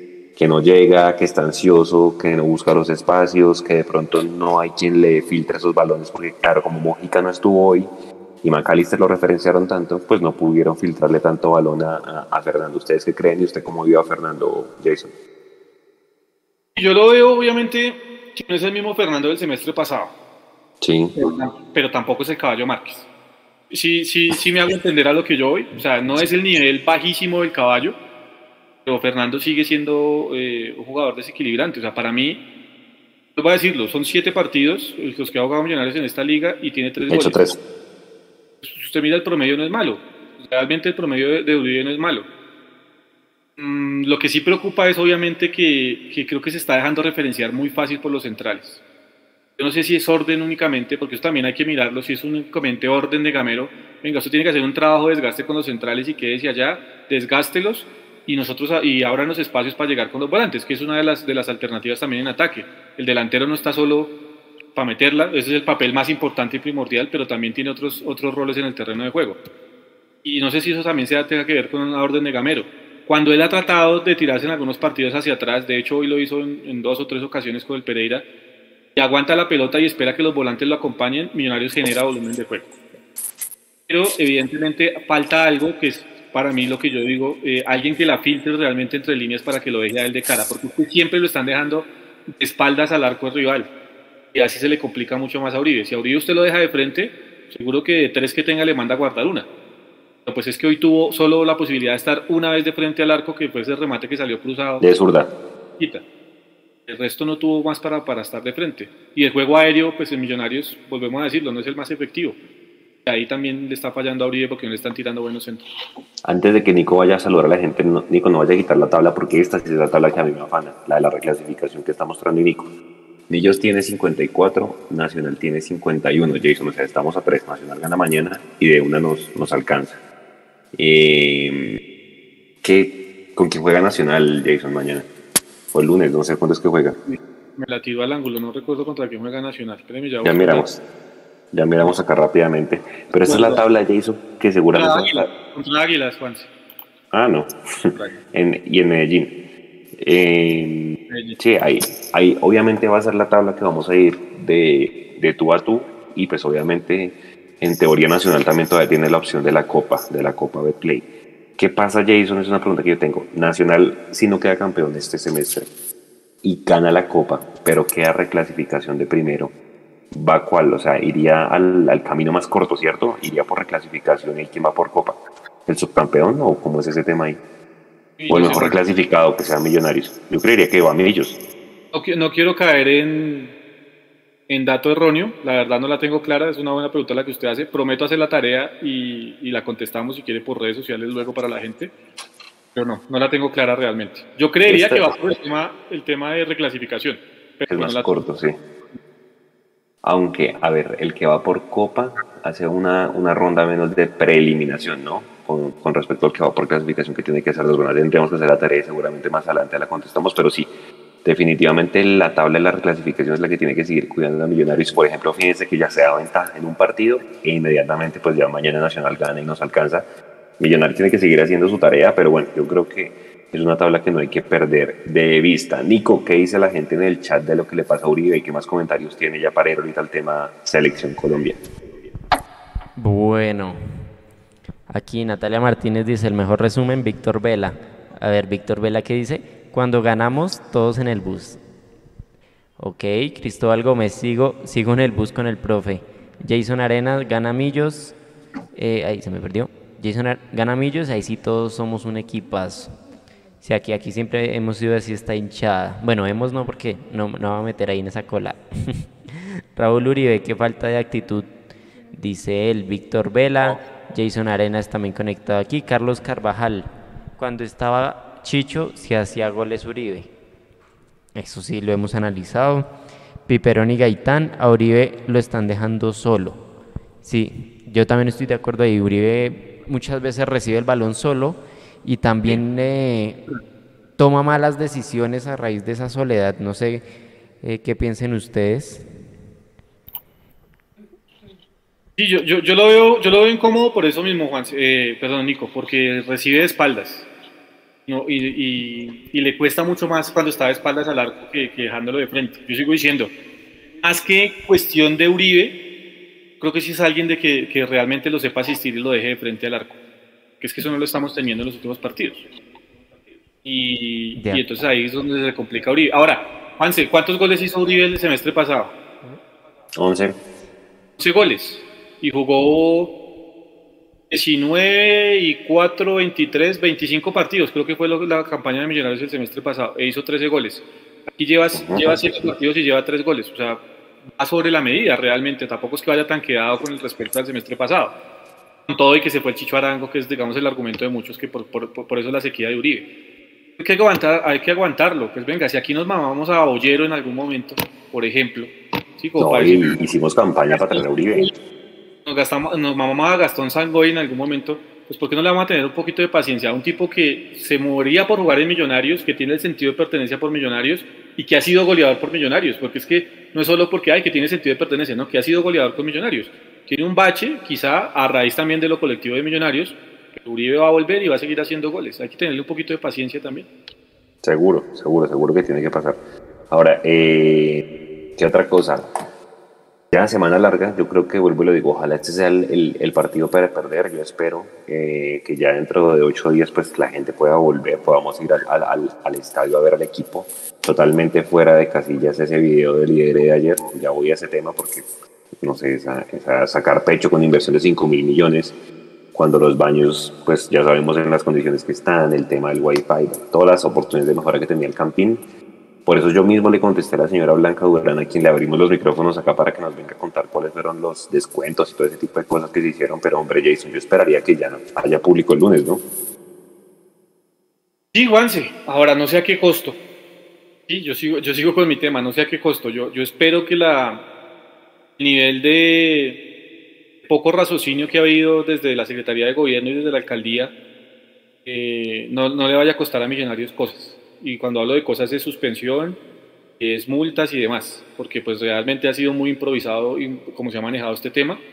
El lunes pues va a haber la reunión con el tema de barras y demás, pero garantizar la seguridad en el estadio pues no se basa solo en una reunión con las barras, porque los acuerdos que están ahí cumplirán los de las barras. Hay gente que no tiene nada que ver con barras y que se va a comportar mal en el estadio. Entonces, por eso yo digo, se ha manejado muy mal el tema y y pues yo espero que sí, ya haya gente el lunes, que ya tenga la posibilidad la gente nuevamente de volver el lunes al estadio, pero también la alcaldía se haga responsable de lo que pueda llegar a pasar, porque ellos son los que han improvisado, ellos son los que han dejado de lado las cosas. Yo vuelvo a decirlo, a mí me parece nefasto, el hincha de Millonarios está dependiendo de poder volver a ir al estadio el comportamiento de la hinchada de Santa Fe. O sea, si el hincha de Santa Fe se comporta bien, el hincha de Millonarios puede volver.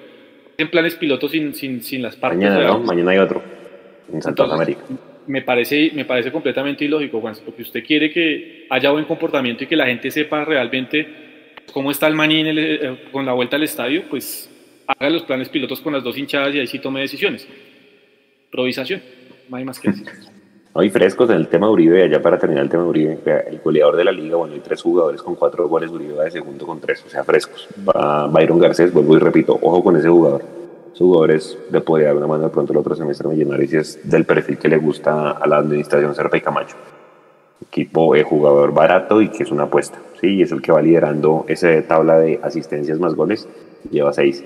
Brian Fernández también tiene cuatro, el Bucaramanga, Duque de Nacional tiene cuatro, Uribe de Millos tiene tres, al igual que Angelo Rodríguez del Deportivo Cali. Así que Frescos Uribe seguramente es una mala racha y la va a volver a meter malas rachas, las tuvo Iron, las tuvo todos los goleadores que han pasado. pues, estamos hablando de, un tipo que ha hecho tres goles en el campeonato, o sea, realmente no es una mala racha. a mí no me parece que sea una mala racha de Uribe, en cuanto a goles, ¿no? Total, total, total. Mala racha la de Marco Pérez que no ha despegado en el 11 Caldas. Mala racha, mala racha la del, la del trencito Valencia que jugó hoy, pero no le da ni para vagón. Eso, ¿no? Oye, ese jugador sí, mejor dicho, bueno, ya hablábamos de, de la carga con la que tienen que tener los hijos de los grandes futbolistas. Bueno, Jason, ya para cerrar este tercer tiempo, estos últimos 10 minuticos, Selección Colombia. Eso ayer, mejor dicho, las redes de Mundo Medio se movieron un montón ahí. Y a Orlando Asensio, pues gracias pues, por ayudarnos a recolectar ese dato. Porque claro, como hace tanto tiempo no teníamos jugadores, tocó escarbar nuestros archivos, tocó ir a los libros y demás. 21 años, Jason, sin tener dos jugadores en convocatorias de eliminatorias de Selección Colombia.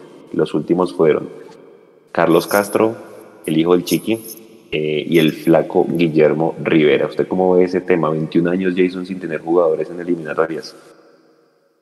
Fuerte, Juan. Es fuerte el dato porque estamos hablando primero de millonarios, ¿no? Que en algún momento, como lo decía Mecho, pues había sido la base de la selección colombiana en algún momento. Después, bueno, cosas del destino, del azar, de la rosca, lo que como ustedes quieran, fue nacional. Pero es que después de eso también hubo un bache cuando se abrió el mercado, digamos, y cuando los jugadores de Colombia se empezaron a ir, era ya casi que una constante, eh, los que estaban afuera estuvieran en buen nivel o en mal nivel, pues eran los que te venían a la selección Colombia. Algo muy parecido a lo que pasa hoy. Y creo que en eso cambió, cambió un poco el, el, mundo y el espectro de la selección Colombia.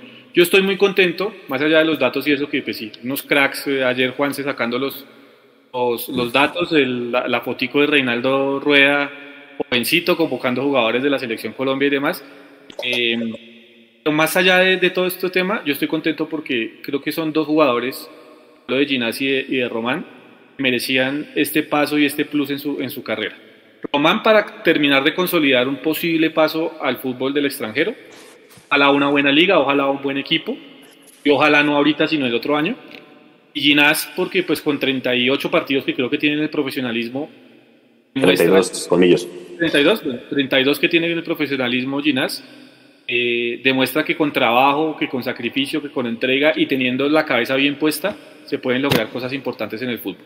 Y ese es el caso de Ginás, porque es un tipo, hablemos de Ginás, pues, un tipo que tiene una familia acomodada, que no debería preocuparse por absolutamente nada, que podría dedicarse a cantar reggaetón o a, no sé, a jugar golf en el club y demás. O estudiar.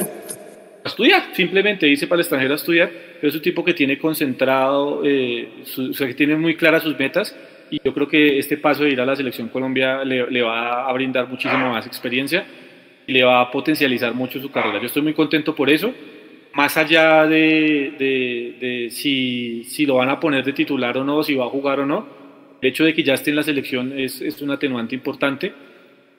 Y eso recalca que si, yo, yo saco esta conclusión, Juan, si el proceso con las inferiores, con las divisiones eh, básicas o inferiores de Millonarios eh, fuera una convicción por parte de los directivos, tendríamos mucho más alegrías con, con estos muchachos. Como fue una obligación en su momento, obviamente hay retrasos en el tema de, las divisiones inferiores. Retrasos que espero no se vuelvan a presentar con todo lo que está pasando. Pero, pero estoy muy feliz por esos dos jugadores. Ojalá la rompan en la selección y ojalá eso nos ayude también a tener jugadores mucho más maduros, serios y mucho más hechos para, para lo que viene para Millonarios. A mí, a mí, me faltó él. Steven Vega. ah, ya. Steven, Vega fue el, el, el jugador del partido. Entonces, nada, pues ojalá, ojalá, yo sé que, que Román vete titular. Le iba a preguntar antes de, hablar del tema Ginas, usted mete a Ginas los últimos 10 minutos para marcar a Marcelo Moreno Martins. Ese man es interminable en la selección de Bolivia, ¿no? Y seguramente lo van a buscar. El que usted quiere traer a Millonarios. Yo lo traigo para si vamos a la Copa Libertadores, pero bueno, esa es otra, esa es otra conversación. Pero, no sé. Eh, Sí, seguramente Ginés no va a ser titular, pero de pronto sí puede ser una buena opción para cerrar el partido, pues por obviamente por el tema de la altura y demás. Y seguramente a este man, a este que le digo Moreno Martínez, lo van a buscar todo el partido con centros y demás, porque siempre la mete cabeza allá en la, en la, en la paz. Y es que además hay historias que dicen que, que a, que a Ginás le dijeron, o sea, acuérdense que es que a mí, a mí me parece mucho más conmovedora la historia de Ginás que la de Pedro Franco, porque Ginás sí le tocó bailar con la máscara, le tocó ir hasta Valledupar Sí, sí, sí. Pero bueno, le tocó bailar con la fea, pero eso ha hecho de Ginás un jugador mucho más fuerte y con mucha más presencia y con personalidad en el terreno de juego. Eh, eso, eso, eso ha sido así. Que salude al niño, hombre, Juan, eh, no sé así. No, si quiere saludar. Eh, y entonces, eso, hizo, eso hizo que tuviera mucha más personalidad Ginás. Es el jugador, por eso le digo, con 32 partidos y ya estar en Selección Colombia me parece que es supremamente importante para, para Ginás. Claro. estamos hablando de un defensor central. Y estamos hablando que Colombia tiene hace muchos años establecidos cuáles son los defensores centrales. Eh, Sánchez, Mina, Murillo, bueno, los que siempre han estado. Y este se les termina, por decirlo así, colando en, el, en, en, la, en la, la, convocatoria. Entonces yo creo que de Ginás es muy importante desde ese aspecto. Un tipo que, como usted dice, le tocó, digamos, bailar con la fea al irse al, Valledupar, pero yo creo que el estar en la B lo hizo mucho más eficiente, lo hizo mucho más jugador, le, mejoró su personalidad, lo hizo un jugador con mucho más rigor y hoy están los frutos reflejados, Juanse, el tema de la convocatoria de la selección por parte de Reinaldo. Yo Espero que les vaya muy bien. Y yo pensé que en la B, sí. No, dígame, dígame, dígame. No, que yo pensé que la B había jugado más partidos y nada, solo jugó ocho. Hmm. Sí, la verdad no, no tuvo mucha posibilidad pero cuando uno analiza lo que es la B, Juanse, eh, pues es un, es, es, un, fútbol mucho más físico que el de la primera división. Y, creo que Mateo nos lo decía en algún momento, es un, un, fútbol supremamente físico, un fútbol donde usted lo exigen mucho y donde hay jugadores rápidos en ataque. Yo me atrevería a decir que inclusive mucho más rápidos. Ojo, no estoy diciendo que mejores ni más técnicos, pero sí jugadores mucho más rápidos en ataque por parte de los rivales. Y con esa le tocó bailar a Ginás en los ocho partidos que pudo jugar yo creo que eso también le dio una ventaja importante a Andrés. O sea, que estamos hablando de un tipo que no tiene sino 40, 40 y algo de partidos a nivel profesional, ya está en la selección. Eso es, eso es algo importante. Ojalá mantenga la cabeza bien puestecita y no se nos pierda más adelante. Es que, y es que porque digo yo que, que, que, la historia de, de Ginás es más conmovedora porque ayer entrevistaban en, en Caracola a Pedro Franco que jugó y jugó creo que su partido completo con Fortaleza. Raro era Pedro Franco con esa, con esa camiseta, pero él decía que, que la historia de Ginás fue muy parecida a la de él. De pronto sí en el tema de divisiones menores, pero Franco de alguna manera tuvo la llegada mucho más fácil porque, vuelvo y le digo, hay historias que dicen que a Ginás, pues obviamente ayer hasta Trinos decían que, que Ginás pagaron para que fuera a la selección, una cantidad de historias totalmente ridículas. Al pobre Ginás le, le daban duro porque el presidente de, de la Liga de Bogotá fue el papá de Ginás, don Camilo Ginás, ¿sí? Y hace como dos, tres años. Entonces, pues obviamente decir, no, Rosca que está ahí porque no. Y sí, Ginás es de buen colegio, todo ese tipo de cosas se tuvo ir, pero los mismos entrenadores le decían a Ginás, hombre, usted tiene oportunidades, dele la oportunidad a otro, usted vaya a estudiar, o sea, le decían ese tipo de cosas porque uno sabe que hay entrenadores que son así, ¿no? Y hombre, el man con todo el sacrificio del mundo, el man jugó el Olaya, ¿se acuerda Jason en el 2016, Millos sub-20, juega el Olaya, ese equipo lo dirigió el Rolo Flores, en ese equipo jugaron Huérfano, Bertel, jugó Juan Camilo Salazar, jugó Ginás, entonces usted sabe que Jason el torneo del Olaya también, así como la ve, eso es recontrafísico porque viene gente a mostrarse, gente con hambre y a, mejor dicho, y él yo creo que él cogió mucho, mucho temperamento en este, en este torneo. Entonces, bueno, felicitaciones por él. Una gran historia para, para Andrés Ginas. Entonces, yo creo que ojalá le den minutos de pronto en La Paz, ¿por qué no verlo? Y, y bueno, 21 años después de mucho tiempo, Millonarios ponen jugadores en la selección colombiana. Entonces, pues qué, qué, qué chévere por él, qué chévere por él y por Millonarios. Y aparte porque hace mucho tiempo, pues más allá de los 21 años, no teníamos jugadores el riñón de Millonarios en, en, la selección. Porque sí, nos habíamos tenido a Carlos Castro, usted nombrado lo del, flaco, lo del Flaco Rivera y demás, pero que uno sintiera realmente que son del riñón de Millonarios no, no pasaba. Eh, yo recuerdo en aquella, en aquella, para las mediados del 90 que tuvimos a Bonner Mosquera, tuvimos a John Ramírez, eh, tuvimos a Cortés, al gato. al gato Pérez, que ya eran jugadores realmente identificados con, con la bandera de Millonarios, con el escudo de Millonarios, y eso hace rato no pasaba. Pues Roballo estuvo en su momento, pero pues no, no fue, digamos, con la magnitud que está teniendo esto. Y eso, eso lo pone... Fue por una lesión. Exacto, y, lo pone a uno feliz porque entiende uno también, Juan, si hay que mirar el lado positivo a las cosas. El trabajo de Gamero de un modo u otro está surtiendo efecto. Porque sí, a ver, Román no es un descubrimiento, no lo está descubriendo Gamero, ni mucho menos por el estilo. Pero yo lo hablaba que día, eh, hay que reconocer las cosas, lo rodearon de la manera que había que rodearlo después de, lo, de su situación en Boca le dio la confianza y le tuvo, tuvo la, la facilidad y el manejo de Gamero para ponerlo donde estaba hoy otra vez. Yo creo que mucho de eso sí es parte de Gamero y como lo dije el jueves, en gran parte también de las directivas que apoyaron y respetaron el momento de Román. Y obviamente pues ya está después lo que hizo Román mentalmente para reponerse y estar donde está otra vez. Y lo de Ginás, yo sí creo que es una apuesta importante de, Gamero. Ginás tuvo algunos pasajes con, con Pinto, pero pues obviamente no era era del riñón de Pinto, y llegó Gamero y le dio toda la confianza, y Gamero yo creo que es el que está, digamos, potenciando a nivel profesional a Ginás, esa sí es toda de Gamero. Cuando, cuando uno hace los balances, a mí, a mí por ejemplo me critican mucho porque yo, difiero mucho de aquellos que, que, que, dicen que lo mejor que ha pasado por Millonarios en los últimos años es Russo, pues uno mira y hace el balance, qué dejó Russo y qué deja este. Yo creo que en ese aspecto de jugadores y de promesas y de convicciones ya de Millonarios de cara al futuro, y está dejando más gamero que lo que han dejado otros que han pasado. Entonces, eso también hay que reconocerse la técnica. Eh, sí, a ver, eh, en teoría, señor. Eh, a esta hora, Mechu desde el aeropuerto de Pereira nos reporta, mire, Juan Pablo Vargas, Pitirri, Pitirri, Camacho y Salomón ya van, van para Bogotá hoy, hoy mismo. El resto del equipo mañana. Mismo se están volviendo. Ok, sí señor, mañana es el regreso de, Millonarios en las horas de la mañana y como pusimos en itinerario seguramente se devuelven antes pues Juan Pablo porque tiene que agarrar maletas y agarrar para San José de Costa Rica porque juega partido eliminatorio el jueves, el miércoles o el jueves creo que con Jamaica y Panamá y otro que se me, que se me escapó ahorita creo que con México, entonces arranque, bueno, ojalá también sea titular Juan Pablo y se pueda mostrar. Eh, ¿Qué otra cosa? No, sí, yo creo que Ginas, eh, hombre, ver esas fotos, nosotros lo poníamos ayer, ¿no? En, la, en el estadio, Ginas eh, estaba de recoge bolas cuando Delgado tapa el penalti en la 14.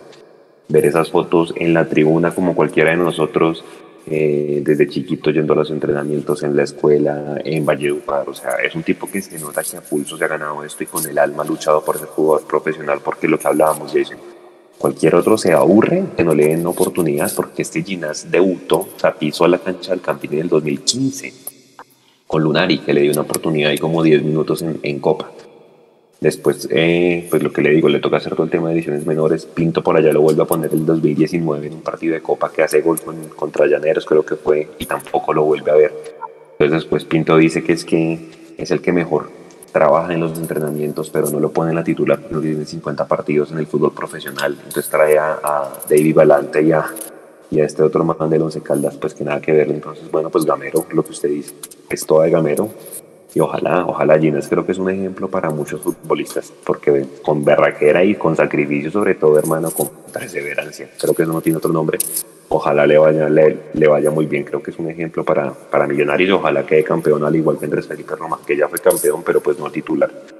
Entonces, pues nada, desearle todos los éxitos y seguramente pues les vamos a estar haciendo mucho seguimiento desde Mundo Bellos que eh, solamente ayer y hoy hemos puesto una cantidad de fotos y videos de ellos dos pues haciendo trabajos con la selección Colombia porque Reinaldo Rueda es un tipo que le da mucha, mucha oportunidad a este tipo de jugadores. Y ayer poníamos, ¿se acuerda que el mismo Reinaldo Rueda en Tulón hace como 21 años también le dio la chance a Andrés Chitiva y a Andrés Pérez cuando estaba en Millonarios? Entonces, pues ojalá jugadores bogotanos, jugadores de la cantera, y ojalá pues le mucho al país y sobre todo le dejen algo a Millonarios. Entonces, pues bueno, y seguramente Vega, yo creo que el siguiente en selección, si sigue con ese rendimiento, puede ser Steven Vega. Obviamente tiene una fila más larga por hacer, pero pues quien quita que vaya seguramente mucho más adelante, ¿no? Nico, si quiere démosle una última tanda de saludos a la gente y ya cerramos este tercer tiempo por el día de hoy. Bueno, pues para cerrar, aquí Cristóbal Gómez, Vega de central, no, recuerde la final. No, pero Vega, eh, si toca, si se necesita, Toca. yo con Vega, claro. Él es el Víctor el Vela. bombero. Sí, sí, Frozono ha cumplido Vanguero y es campeón, bien por él. Eh, Jason Arenas, yo dejaría titular nuevamente a Vanguero. Eh, Cristóbal, esperar si llega Bertel. Mm, Jason Arenas dice que Murillo y Paz. Yo creo que esa va a ser, ¿cierto, Juanse? Sí, no hay más, no hay más. Sí, no, hay otra. ser. Sí, no hay otra. Juan Claro, si es Javier que no hay en- más. en Facebook, la verdad Gamero está dejando más porque no tuvo pantalones para exigir refuerzos, más no le quita el mérito de seguimiento a los jóvenes. Bien, sí, temas que hemos ya tocado anteriormente.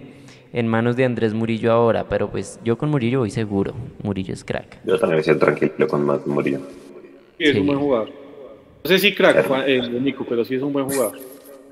Bueno, Es rápido.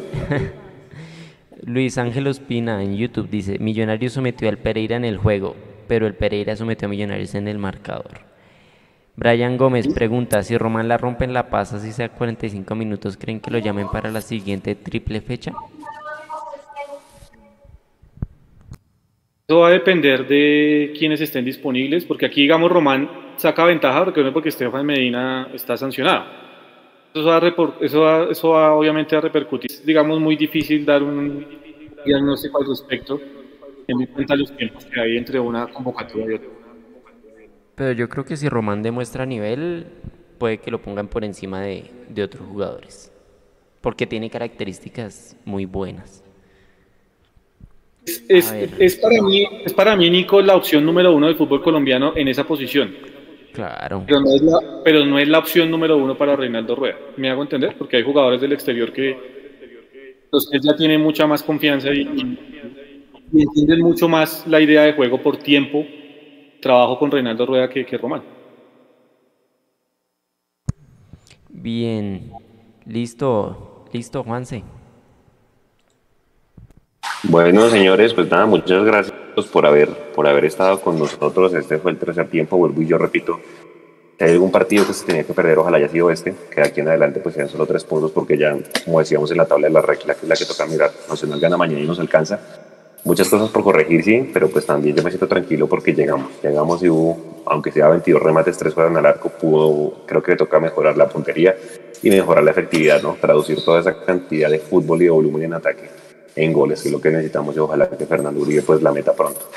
No se olviden mañana pendientes del postpartido, de la crónica de Mechu, del día después de Leandro, de las estadísticas, de las fotos, pues totalmente el seguimiento que le vamos a hacer muy juiciosos a nuestros dos jugadores en la selección Colombia. Semana larga y pues ojalá tengamos la buena noticia que el lunes haya ingreso de gente al estadio Jason para cerrar.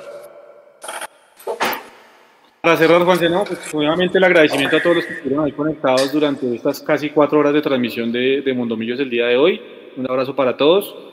decirles eso sí, un llamado a la calma, ni cuando se gana somos los mejores del fútbol colombiano, los mejores del continente, ni cuando se pierden estos partidos somos los peores. Pasa desafortunadamente porque no se metió la pelota y porque hoy ya digamos es una tendencia en el sudamericano ese tipo de situaciones, que los equipos grandes se terminan complicando contra equipos que sobre el papel son muy inferiores.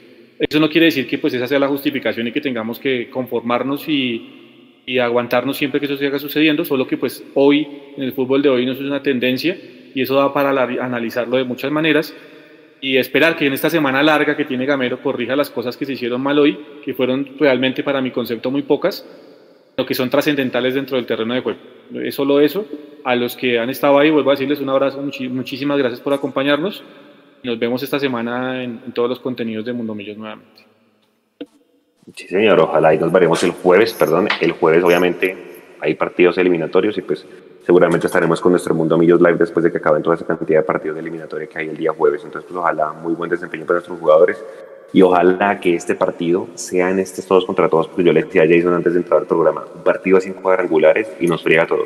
Entonces, importante que este partido sea así para que Gamero pueda recomponer en esta semana. Ojalá se reintegre Emerson, lo esperamos con muchas ansias y sobre todo, vuelvo y repito, ojalá nuestros jugadores... El... Señor, señor. antes, antes de cerrar, eh, Andrés García nos envía un super chat. Muchísimas gracias Andrés por, por ese apoyo incondicional que siempre tiene con nosotros. Gamero Forever, gran transmisión sin desmilitar a todo el equipo de Mundomillos. Jason es excelente en el comentario se merece el whisky. ah, verdad, verdad, que es que, que se cumpla. Whiskycito. No, me lo vaya a tomar, ¿no, Nico? Es que yo tengo no miedo de, de Mecho, sino de Nico. De él Aquí el whisky no está bajo llave, yo no sé. Por eso, a él le tengo miedo yo. Yo que es para todos, ¿no? No es solo para mí, es para todos, ¿no? No me lo va a tomar. Bueno, listo. Muchachos, gente de Mundo Millos, comunidad obvia, hay mucha gente que nos escucha mañana en el, en el digerido, en el podcast, en lo que sea. Un saludo, como les dijo Jason, ni hoy somos los peores, ni, hace ocho días que jugamos excelentes, somos los mejores. El equipo tiene una idea. Eh, a mí me da una piedra perder con esos equipos. El Pereira nos ganaba hace 12 años, o sea, una vaina, una antirracha horrible, pero bueno, seguramente nos vamos a recomponer y se vienen partidos interesantes. Sobre todo, pues hay que recomponer compatriotas entonces, pues ya nos veremos pendientes todos de las redes de Mundo Millos. Gracias, descansen, tranquilos. Eh, vean mucho fútbol mañana. Ese partido, si lo vio Jason hoy de Liverpool con Chelsea, la Liga Inglesa. Vuelve Cristiano al Manchester. Bueno, hay mucho fútbol para ver. Es una cosa, Juanse. Hoy, hoy iba a ir a donde eh, Leo, donde nuestro amigo. Eh, duré 45 minutos en Calatrava, los que se ubican acá saliendo de Suba. Realmente no pude salir desastre completo el tema del tráfico en Bogotá. Tocó volverme para la casa, almorzar acá en la casa porque no pudimos llegar.